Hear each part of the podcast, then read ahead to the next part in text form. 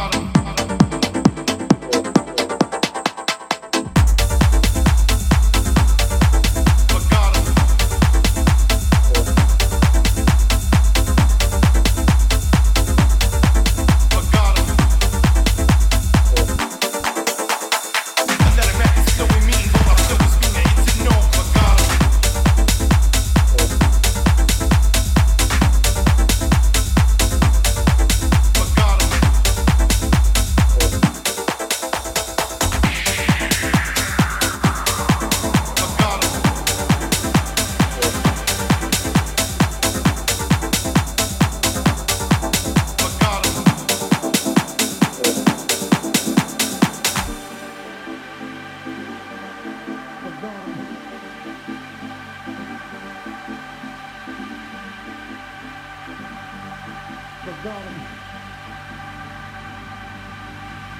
I feel the God like poison ivy